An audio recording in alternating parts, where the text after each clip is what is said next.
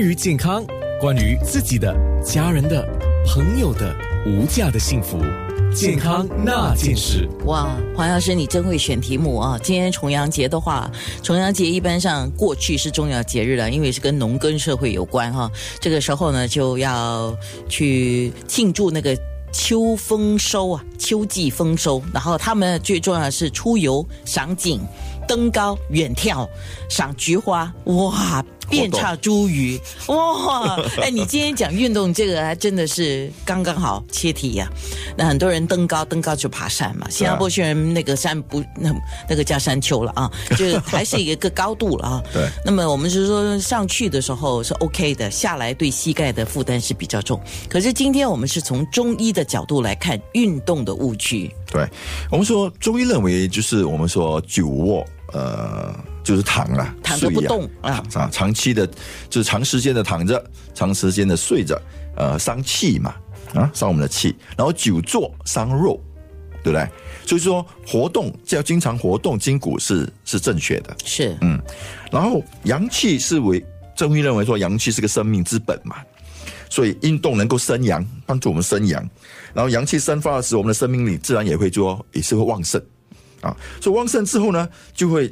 就会让我们更呃身体更健康，呃气血更活动啊，新陈代谢也是进啊改善，然后消除体内的累累积的一些脂肪啦，啊提高心肺功能等，好多好多好处。当然也是说，对了，这个我们的情绪调理啊，情绪调理，还有做我们的这个脏腑的这个调节，有一个很好的功效。是啊，嗯，如果你从那个西方医学的角度来讲，运动会产生一种荷尔蒙叫快乐荷尔蒙啊，对啊，对，所以你的精神就会愉快，人就会开心起来。嗯，其实因为气血会走嘛，啊啊，不然我们气节就就就不不不开心。就是你们中医讲的形。跟神一起来养嘛，形神共养。所以当然，中医养生的观这个观念是很全面的。我们说，就是都说我刚才讲情志啦、五味啦、动静结合啊。所以动静结合就是说形神要供养，嗯，就是我们不能说只是养我们的动，我们要养我们的静。那养静呢，我们就说形呢，就是我们的身体的形体，还有我们的心神啊。我们说养生三宝就是精气血。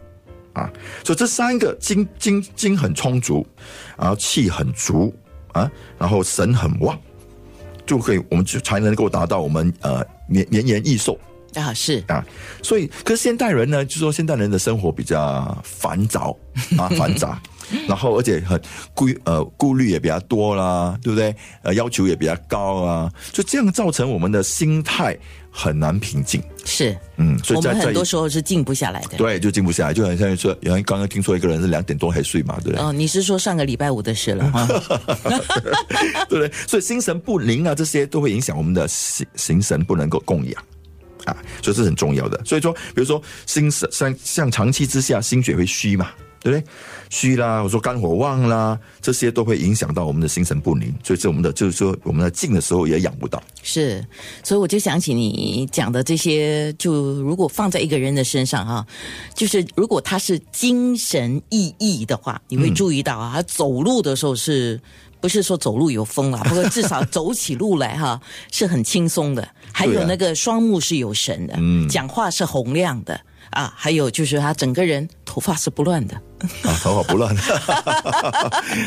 对吗？容光焕发啊，对，一个人呢，如果说真的，以前不是那个什么林忆明演的那个斜角，他就说我的头发有没有乱？这样，真真的有有这个，因为一个人的精神不好，他的头发就没有什么，好像也没有什么神气，这样就会很乱了。对啊，而且会比较枯燥。